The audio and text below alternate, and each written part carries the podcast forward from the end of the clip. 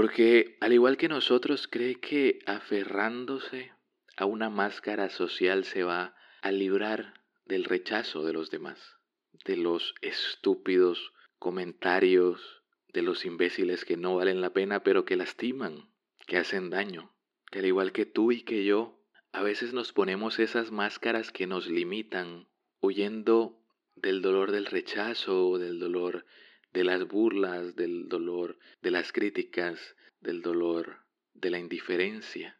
Pero eso solo nos causa un dolor más profundo y es el dolor, el cansancio e incluso el asco que llega a darnos fingir ser alguien que no somos. Perderse para encontrarse, un podcast de John Ricardo. Hola, panita, ¿cómo estás? Sé muy bienvenido o bienvenida a un nuevo episodio de Perderse para encontrarse, la guía para hacer cuando no sabes qué hacer. Yo soy John Ricardo, el psicólogo de confianza, y si es la primera vez que nos acompañas, si es la primera vez que escuchas alguno de nuestros episodios, te informo, te aclaro, te explico que este es un espacio donde aprovechamos las buenas historias, las historias clásicas, las historias que como esta están en el corazón de todo el planeta para aprender un poco más sobre salud mental y desarrollo personal. El día de hoy con ayuda de uno de los clásicos y muy posiblemente el clásico animado de mi generación y como dice en el título no lo más que de la legendaria Shrek o ¿Dónde está Shrek? como dicen nuestros amigos de España. Y siempre es importante señalarlo porque cada vez que reviso las métricas hay un 1% más de público español, así que, así que nunca está de más señalarlo. En esta ocasión también te aviso de antemano si eres un escucha recurrente que he decidido organizar los episodios, los podcasts, en cinco puntos claves o cinco temáticas claves de la película que apoyen la temática que estemos trabajando en el episodio. ¿Y por qué probarlo? Porque hacer el intento piloto no solo en una de mis películas favoritas de la infancia, sino una de las películas favoritas del público hispanohablante, porque es una de las cosas que Shrek me enseñó. Después de muchos años me he dado cuenta que no sé pronunciar Shrek, así que a partir de ahora lo cambiaré por un inserto. Así que, sin más dilación ni aclaración, pasemos de una vez por todas al episodio de esta semana, los prejuicios y estereotipos en Shrek, la original. Hola, infinitas gracias por estar escuchando el podcast. Si me permites, quiero pedirte un pequeño favor. Apóyanos completamente gratis calificando este episodio con 5 estrellas en cualquiera de las plataformas donde lo estés escuchando.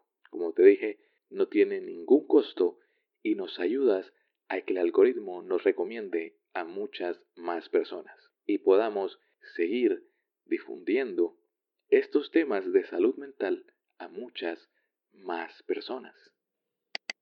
Todos más o menos tenemos una noción de qué es un prejuicio y a día de hoy el concepto de estereotipo se ha explotado al máximo para fines políticos, sociales, ideológicos, religiosos, etcétera, etcétera, a tal punto que como uno que otro término se ha desvirtuado o se ha tergiversado a tal nivel que ya no sabemos qué es un estereotipo realmente. O creemos saberlo, pero no usamos el término 100% de forma acertada. Entonces, yéndonos a la teoría, tenemos que un prejuicio es un juicio anticipado. De allí que prejuicio es un juicio, un pensamiento de valoración que se hace antes de tener toda la información necesaria para hacerlo. Entonces, son juicios anticipados que tenemos acerca de alguna persona y que dicho pensamiento puede verse influenciado a la pertenencia de esta persona a algún grupo en concreto, a su raza, sexo, religión, rasgos de personalidad, gustos, deportes que practica, etcétera, etcétera, etcétera. Y también puede estar influenciado por variables, por factores internos que estemos experimentando en el momento que conocemos o interactuamos con esa persona, como nuestro estado de ánimo, nuestro estado de salud, si tenemos hambre o sed, si es muy temprano en la mañana. Y si eres como yo, que cuando te levantas muy temprano eres un poco irritable las primeras tres horas del día, todos estos son factores que influyen en los juicios que hacemos acerca de las personas y me atrevería a decir que también en la percepción que tenemos de la realidad entera. Estos juicios apresurados conllevan a una distorsión de la realidad, provocando en la mayoría de las ocasiones creencias o valores negativos con respecto a una persona de forma injustificada. Y también en el extremo contrario, aunque eso lo explicaremos más a fondo en el episodio de los sesgos cognitivos, también podemos tener prejuicios, pero exagerando las características positivas de una persona sin conocerla y sin los datos necesarios para ese juicio de valor. ¿Por qué repito tanto esto de los datos necesarios como si fuéramos computadoras o archivadores? Porque sí, necesitamos interactuar, conocer, tener información real de una persona antes de hacer juicios como los que hacemos después de una primera impresión. Por eso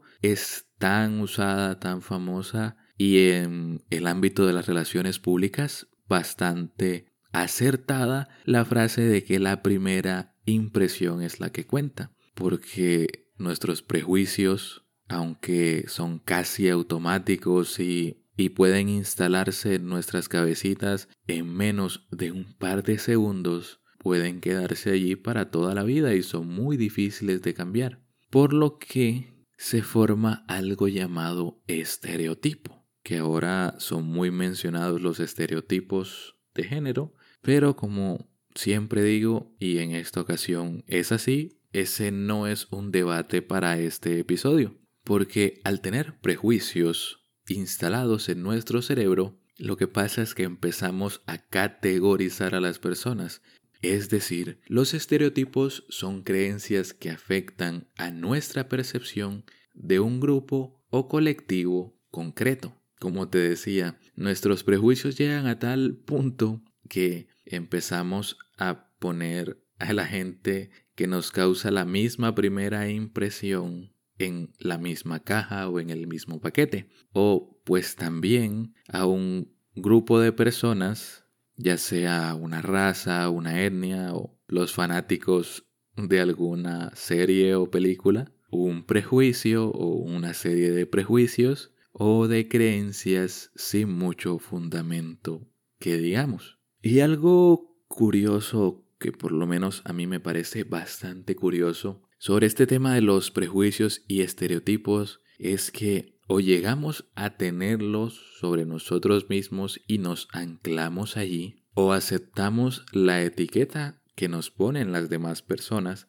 y nos instalamos ahí, interiorizamos y hacemos propio ese estereotipo, o vivimos de acuerdo a él, para no sentir presión social, para no sentirnos rechazados, aunque técnicamente nos estamos rechazando a nosotros mismos por vivir una vida que no es la nuestra. Pero es así, a veces de buena gana aceptamos vivir una vida que no es la nuestra por las creencias de personas a las que realmente no les importamos mucho y si les importamos no es algo muy constructivo para nuestras vidas el interés que muestran en nosotros pero ahí vamos con esta máscara social que se nos asignó sin preguntarnos siquiera. Y algo parecido le pasa a nuestro amigo a lo largo de la película, porque todos recordamos una frase icónica de la película, que es que los ogros son como las cebollas, pero no nos adelantemos. La imagen que mostramos al mundo y la imagen que el mundo decide imponernos. Shrek es una película satírica, es una burla, una burla con clase, una burla no sutil, pero sí con mucho estilo, con un estilo bastante propio y particular que pudo ser el estilo de las películas que se burlaban de otras películas, pero Scary Movie mandó la pauta en ese sentido. Y en mi humilde opinión son guiones un poco más fáciles de hacer los que son parecidos a Scary Movie. Pero en el caso de Shrek, el primer gran éxito de DreamWorks está en su genialidad, en su forma genial de burlarse de los cuentos clásicos, pero especialmente de las versiones de Disney de los clásicos cuentos de hadas. Y en el caso de uno de nuestros personajes principales, o bueno, del antagonista de la película, el muy gracioso Lord Farquaad. El único monstruo aquí eres tú. Tú y esos personajes de cuentos de hadas que arruinan mi mundo perfecto. No solo es una burla al estereotipo de príncipe azul o príncipe, no quiero decir encantador porque porque podría haber un malentendido, guiño guiño, pero esta imagen típica del héroe de brillante armadura, el príncipe heroico, el personaje de cuentos de hadas y de la historia clásica, el héroe que salva el día, o para ser más precisos, el héroe que salva a la damisela en apuros. Porque sí, no hay que ser un genio para darnos cuenta que, aunque sea el villano, Farquaad es un personaje que en una historia clásica de Disney sería el príncipe o el héroe de la historia y claro, el protagonista. Pero aquí termina siendo el villano y desde allí vamos viendo los giros que Shrek le da a una historia clásica siguiendo una narrativa bastante clásica en realidad. Algo curioso de Farquaad es su aspecto, su estética la imagen final que vimos en pantalla, que está inspirada no solo en este estereotipo de Napoleón que tenemos, que era súper bajito y que me da flojera investigar cuánto medía exactamente, pero desde las caricaturas tenemos ese estereotipo de Napoleón Bonaparte como ese sujeto bastante pequeño, bastante corto de estatura, pero también para no hacer la historia larga, está inspirado en Michael Eisner, el CEO de Disney de aquella época que entre muchas peleas burocráticas rechazó Shrek y medio que tuvo unas disputas con Jeffrey Katzenberg, quien sería el primero al mando de DreamWorks cuando se realizó la película de nuestro ogro favorito. Así que no solo fue una burla a las historias de Disney y a Disney como compañía, sino a la persona que estaba al mando de ella. Creo que en algún reel echaré el chismecito completo porque está muy interesante. Y entrando a nuestro tercio protagonista, tenemos esta imagen de damisela en apuros, de chica súper pasiva y perfecta, Vamos que la típica princesa de Disney que debe ser rescatada por el verdadero amor y que es una imagen que medio vemos al principio o en los primeros minutos en pantalla que tiene Fiona, pero que en el transcurrir de la trama vamos a ir viendo que más que su verdadero ser es una imagen de princesa que ella se impone, porque ella pudo salvarse a sí misma en cualquier momento y escapar de ese castillo cuando le diera la gana. Y si no me crees, pregúntale a Robin Hood. Y por supuesto la imagen que se le da a Shrek como un monstruo desalmado y una criatura terrible y que casi al final de el segundo tercio de la película vamos a ver el por qué decide no solo no contradecir a las personas, sino mantener esa imagen de monstruo que ama la soledad. Tanto así que de esta forma es como inicia la película, con un tema sasasazo y con bastantes escenas divertidas, pero en el fondo es la apertura de la vida cotidiana de un monstruo vil y asqueroso que después de ir al baño se limpia las nalgas con una hoja de un cuento de hadas. Y aunque nos cae bien por esta forma tan épica de presentarlo, también nos queda claro la monstruosidad de Shrek, porque eso es lo que él busca, es en lo que más enfoca su energía, en que si existe algún tonto despistado que llegue a dudar de su monstruosidad, le quede bastante claro que es un peligro con patas y que da clases los jueves. Pero hay alguien lo suficientemente estúpido, lo suficientemente burro, como para no prestarle atención a los esfuerzos de Shrek o para ni siquiera darse cuenta, porque si lo miramos bien, hay un personaje que no solo no va a tener caretas durante toda la película y no solo va a tener las frases más icónicas de la saga y creo que de la animación en general, sino que es el personaje que entre comentarios estúpidos llega a cuestionar las acciones y creencias de nuestros dos protagonistas. Así como quien no quiere la cosa va desmantelando todas esas creencias estereotipadas que tenían tanto Shrek como Fiona durante toda su vida, porque aceptémoslo, aunque sea un... Sus palabras siempre están llenas de sabiduría. Eres como un yo-yo, yo, yo, yo. ¿Y qué crees? Que ahora voy yo. Así que te callas y pon atención. ¿Ah, sí? Las personas, al igual que los ogros, son como las cebollas. Ah, la mítica escena de la cebolla. Creo que es la escena más recordada de la película cuando queremos ser profundos con Shrek, cuando queremos darle una mirada, tener una perspectiva, hacer un análisis, tener un enfoque más serio, más introspectivo de esta obra del cine, de esta obra maestra del cine que es Shrek, siempre utilizamos la analogía o la metáfora de la cebolla. No sé diferenciar entre una analogía y una metáfora, lo siento. Vamos que hasta Farid Diek en su resumen análisis le pone como ese título al video, si no recuerdo mal.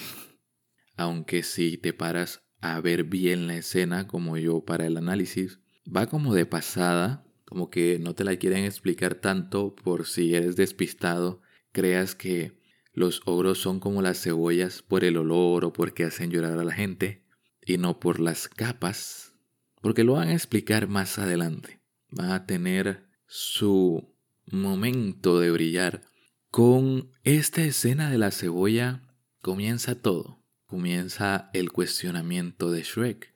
Y aunque el burro insiste en cambiar la comida con la que se hace la analogía por una más sabrosa, por una más sabrosa a su entender, Shrek se mantiene firme en la cebolla. Quizá porque se sabe o quiere sentirse como un ser más complejo que el monstruo que se ha condenado a ser o que la opinión de la gente lo ha condenado a ser. O quizá porque su autopercepción está tan influenciada por este estereotipo que cree que, al igual que la cebolla, es un ser que solo trae rechazo y hace llorar a la gente. Pero vamos, Shrek, que la cebolla, incluso a mí que no me gusta mucho, cuando está integrada en nuestros platos favoritos, es uno de los ingredientes que le da más sabor a las recetas. Y te decía que esta escena realmente cobra sentido más adelante.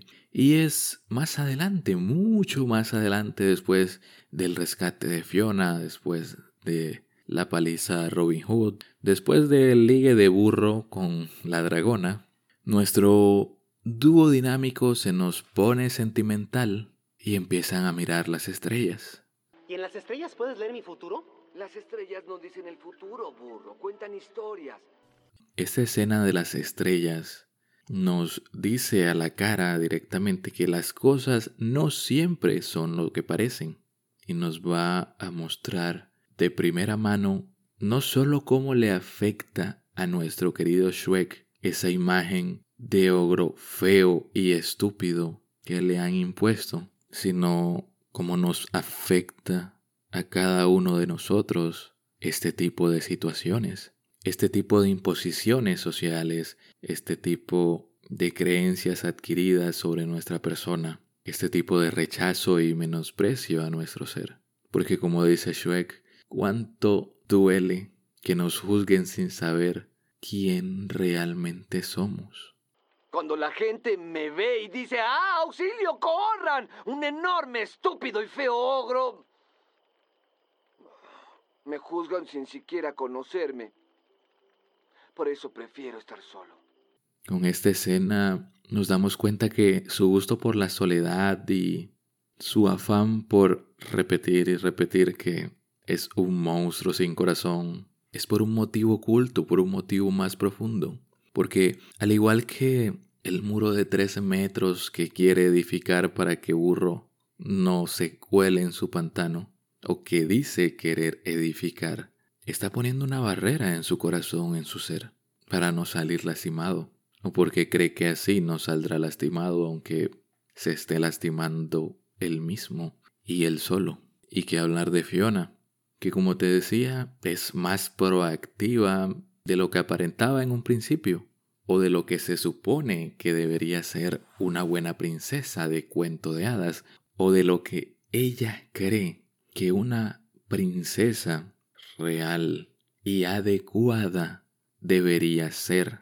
Y aunque es la parte más admirable de su ser, la parte por la que se enamora Shrek realmente de ella, la parte que la hace más carismática e inolvidable es la parte de ella que más niega o que más busca esconder y que solo muestra con Shrek y Burro porque son un par de tontos que la llevarán donde su verdadero amor y ya es una parte suya que niega porque cree que está relacionada con su maldición.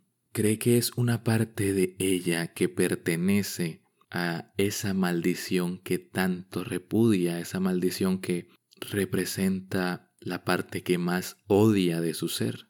Y justo por eso la esconde, para no salirse de su estereotipo de princesa perfecta. Abraza su estereotipo más que nadie. O bueno, quizás Shrek lo abraza tanto como ella, porque cree que este estereotipo la va a salvar de su maldición. Porque, al igual que nosotros, cree que aferrándose a una máscara social se va a librar del rechazo de los demás, de los estúpidos comentarios, de los imbéciles que no valen la pena pero que lastiman, que hacen daño, que al igual que tú y que yo, a veces nos ponemos esas máscaras que nos limitan, huyendo del dolor del rechazo, del dolor de las burlas, del dolor de las críticas, del dolor de la indiferencia. Pero eso solo nos causa un dolor más profundo y es el dolor, el cansancio e incluso el asco que llega a darnos fingir ser alguien que no somos o esconder una parte valiosa de nosotros en un lugar tan profundo de nuestro ser donde no solo no lo ven los demás, sino que no lo vemos nosotros mismos. Y aunque no lo creas o no lo veas así de primera mano, a Farquaad le pasa exactamente lo mismo. Y es obvio que es más acomplejado de lo que parece, pero la película lo guarda con humor. No solo para darnos de las mejores escenas de la película. ¿Tú conoces a Pimpón? ¿A Pimpón? Sí, Pimpón. Sí, es un muñeco muy guapo y de cartón. Sí. Sino que la película decide solo mostrarlo en forma de chiste, todo este tema del complejo por su altura, porque, bueno, es una película para toda la familia, es una película de los 2000 y sería muy seria la película si hicieran esto. Y claro, como le pasa a la mayoría de fans de series para adolescentes en la actualidad, les dan algo para empatizar con el malo y le justifican todo. Ya ves, ahí va otro estereotipo. uno correcto, pero estereotipo al fin y al cabo. la imagen que creamos o creemos para no salir lastimados. Fiona nos da un momento graciosísimo de la película, aunque queda súper opacado por las intervenciones de Farquaad, Burro y los chistes de Shrek que da clases los jueves, pero tanto su forma de hablar shakespeariana, o bueno, en el caso de nosotros, mm, castellana antigua, hasta sus ya mencionadas actitudes sin fundamento de damisela en peligro, la escena de Fiona queriendo regresarse al castillo con la dragona porque quien la rescató no fue el noble caballero que se volvería su verdadero amor es irónica y es tristemente graciosa cuando tenemos el contexto completo. Porque si te paras a pensarlo bien, en ningún momento Fiona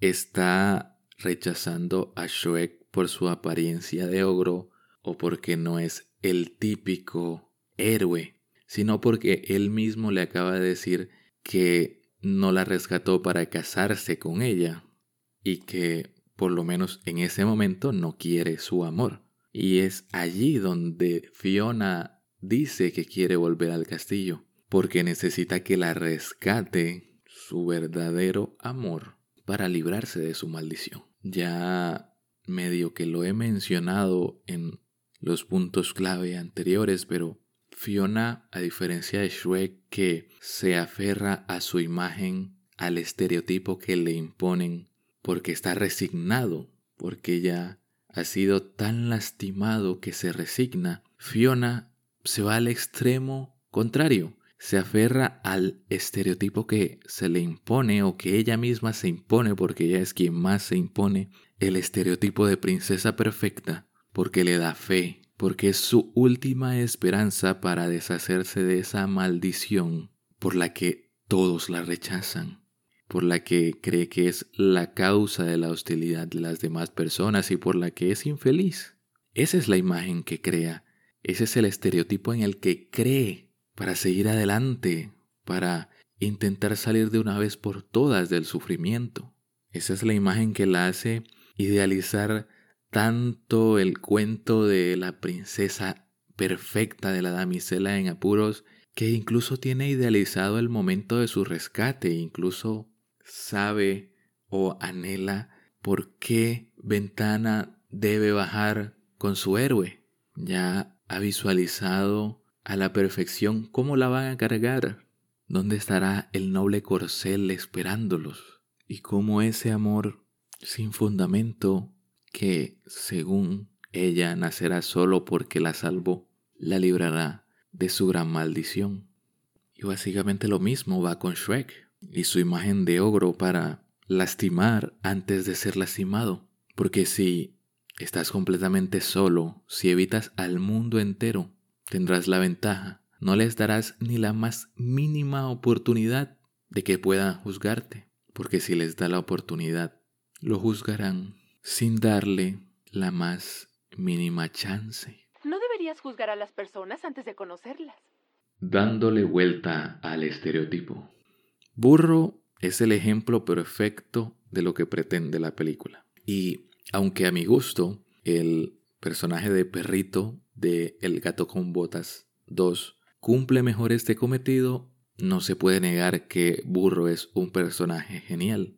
Burro, quien nunca se apega a su estereotipo ni anhela hacerlo. ¿Sabes qué? Cuando te conocí, yo no pensé que tú eras un estúpido y feo ogro. Sí, lo sé. Quien nunca lo vemos sufriendo porque no es el valeroso corcel que debería ser.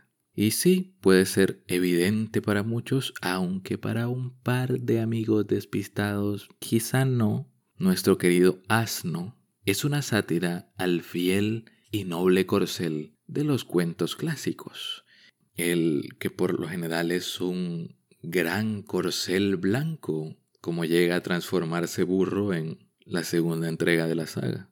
Aunque también inspirado un poco más en un par de personajillos de Don Quijote de la Mancha, tanto en Sancho Panza como en el burrito que lo llevaba a todos lados. Personajes que en sí mismos son una burla hacia las historias heroicas de caballería, porque sí, el Quijote fue de los primeros libros, si no el primero, lo siento, no soy un historiador de la literatura, en burlarse de los clichés establecidos y en darles una vuelta para contar una historia más profunda, una historia que no solo se burla de sus absurdos, sino que nos muestra lo dañinos que pueden llegar a ser, por más inocentes que sean, por más inocente que pueda llegar a parecer creerte todo lo de una historia clásica de caballeros o todo lo de un clásico cuento de hadas. Sí, es un peligro latente y más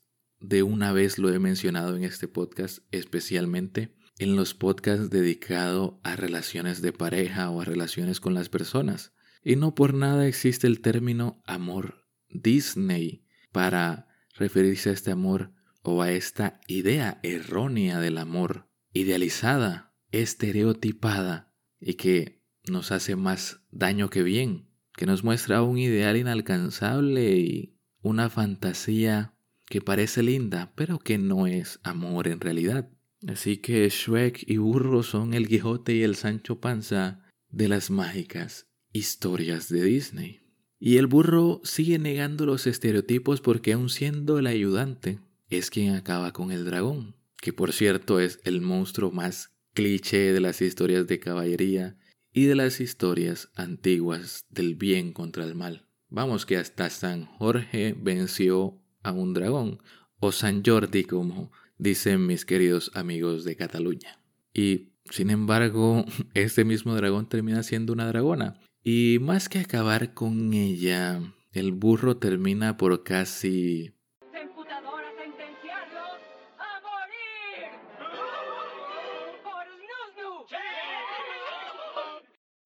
Y al final de la película es la dragona en una clara referencia slash homenaje al penúltimo episodio de la primera temporada de House of Dragon, termina comiéndose a Lord Farquaad, quien originalmente debió enfrentarla y derrotarla y rescatar a Fiona, etcétera, etcétera.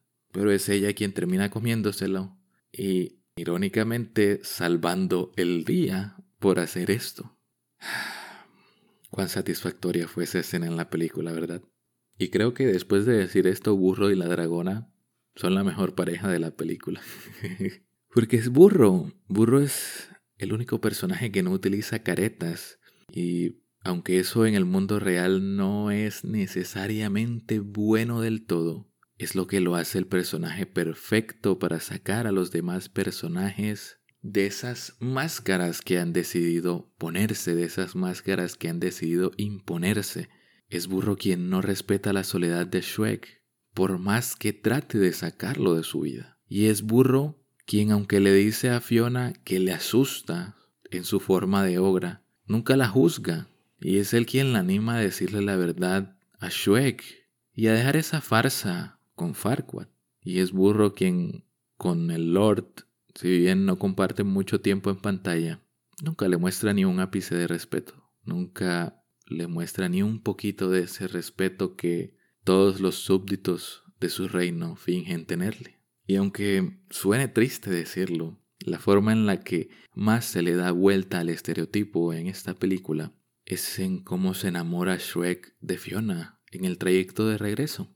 No fue amor a primera vista, como en cualquier clásico, porque Shrek, en resumidas cuentas, se enamora de Fiona después de verla en acción. Se enamora de Fiona porque es una mujer que resuelve, y eso es todo lo contrario al estereotipo de una damisela en apuros, pasiva e inútil. ¿Por qué tanta amabilidad? Bueno, ayer que te conocí no me porté muy bien contigo. Hoy quiero reparar el daño. Después de todo, tú fuiste a rescatarme. Comunicarse y no suponer. Creo que este punto clave también es la enseñanza más grande de la película. Sí, más que el que nosotros, al igual que los ogros, tenemos capas y capas. y cada capa nos vuelve más bellos y ricos como personas que la anterior, sí. Y es algo tan simple, tan sencillo como comunicarse y no suponer. Creo que el único estereotipo que sí sigue al pie de la línea Shrek es el típico malentendido de la típica película de comedia romántica barata, o de mediano presupuesto o de alto presupuesto.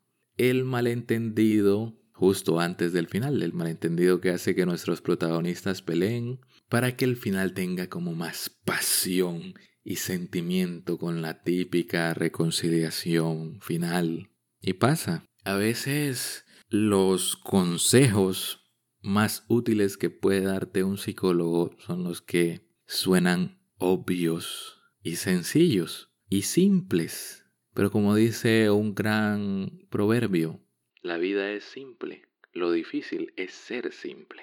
Y aunque sean sencillos estos tips, estos consejos, no los aplicamos. Y aunque parezca obvio, la mayoría de las veces preferimos suponer a comunicarnos. La mayoría de las veces nos dejamos llevar por estereotipos y prejuicios en lugar de hablar directamente con esa persona. Y así le pasa a Shrek y a Fiona. Después de que Burro descubriera la verdad sobre la maldición de Fiona y hablan, y que coincide perfectamente con el momento en que Shrek se arma de valor y va a confesarle sus sentimientos a Fiona, pero no lo suficiente como para entrar sin rodeos, sino para quedarse escuchando en la puerta de entrada la conversación de Burro y Fiona. Cree que las palabras de desprecio que usa Fiona para referirse a ella misma son contra él y se cierra y evita la situación y vuelve al modo ogro desalmado. Este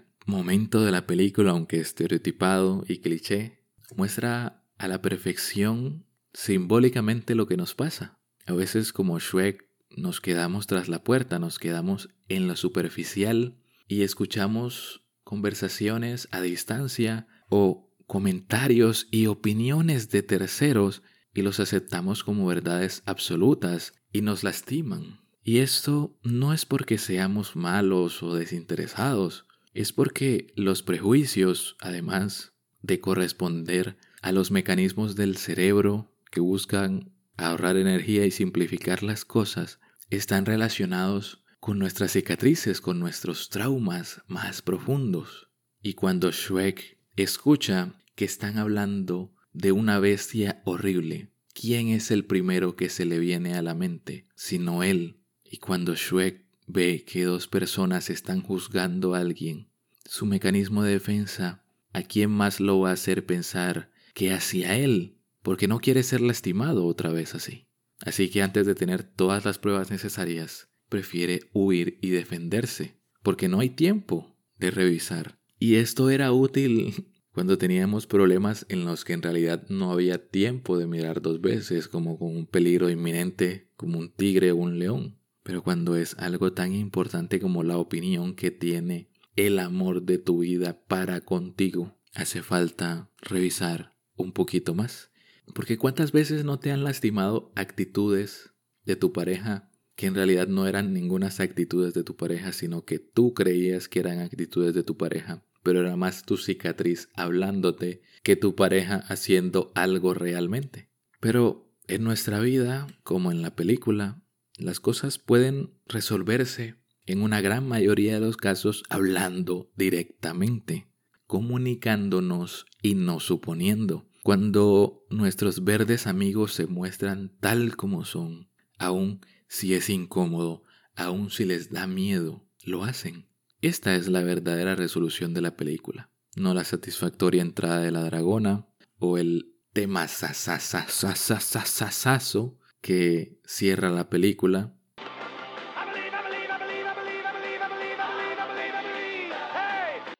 No, es cuando estos dos personajes que se cansaron de sufrir por una imagen que se les impuso y se impusieron ellos mismos. Por muchas razones, pero principalmente para tratar de ignorar su dolor, de anestesiar su dolor. Es cuando deciden poner las máscaras abajo y regalarnos o permitirnos presenciar un verdadero beso del verdadero amor, que todo se resuelve cuando no los regieron los prejuicios y estereotipos hacia los demás y hacia ellos mismos, tuvieron su final feliz. Su final feliz por lo menos hasta que fueron a visitar a los suegros.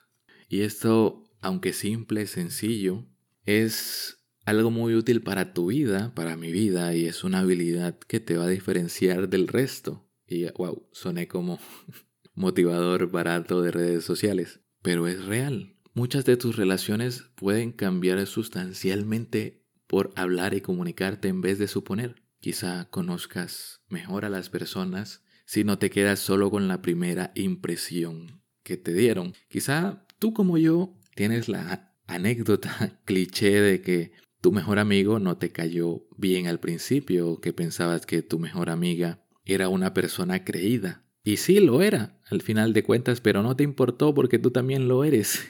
¿O cuántas personas podremos dejar de lastimar con nuestras palabras o de rechazar o de hacerles daño con nuestra indiferencia, solo porque tuvimos prejuicios hacia ellas, solo porque la primera impresión que nos dieron era de una persona desagradable, solo porque a primera vista parecía que nos estaban rechazando a nosotros. ¿Cuántas cicatrices emocionales podemos ahorrarle a los demás y a nosotros mismos por combatir un poquito nuestros prejuicios que sí hacen parte de nuestro yo automático y a veces ni nos damos cuenta?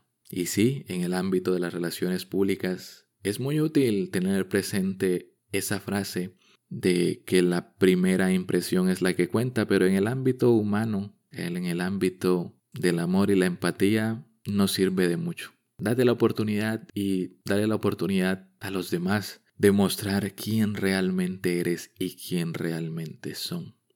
Y bueno, hasta aquí el episodio de esta semana. He vuelto. ¡Hemos vuelto! ¡Hijos de la gran Primer episodio del año. Las vacaciones de Navidad estuvieron más largas de lo previsto. Grabo esto justo antes de contagiarme del resfriado que se ha contagiado toda mi familia hasta hoy. Y qué alegría, qué alegría estar de regreso, qué alegría probar este nuevo formato. Esperemos a ver el resultado. Si te parece, te dejé la encuesta allí de me gustó este nuevo formato, vuelve al formato de resumir la película e ir analizándola en orden cronológico. Este ha sido el episodio de Perderse para Encontrarse, la guía para hacer cuando no sabes qué hacer. Nos vemos la próxima semana a primera hora, aquí mismo. Gracias por escucharnos, gracias por apoyarnos calificando este podcast con 5 estrellas en Spotify, Apple Podcast, Google Podcast o cualquiera de las plataformas de audio donde nos estés escuchando. Si nos ves, escuchas a través de YouTube, puedes suscribirte al canal completamente gratis en el botoncito rojo de allí abajo y para que el algoritmo nos comparta muchísimo más, dale pulgarcito arriba. También puedes seguirnos en Instagram para comentarnos qué te han parecido los episodios de forma más extensa, recomendarnos temáticas, recomendarnos series, películas o personajes a analizar o simplemente para unirte al club de los buenos días. Sin nada más que agregar, fue un placer para mí estar aquí en un episodio más y si no nos volvemos a ver, buenos días, buenas tardes o buenas noches.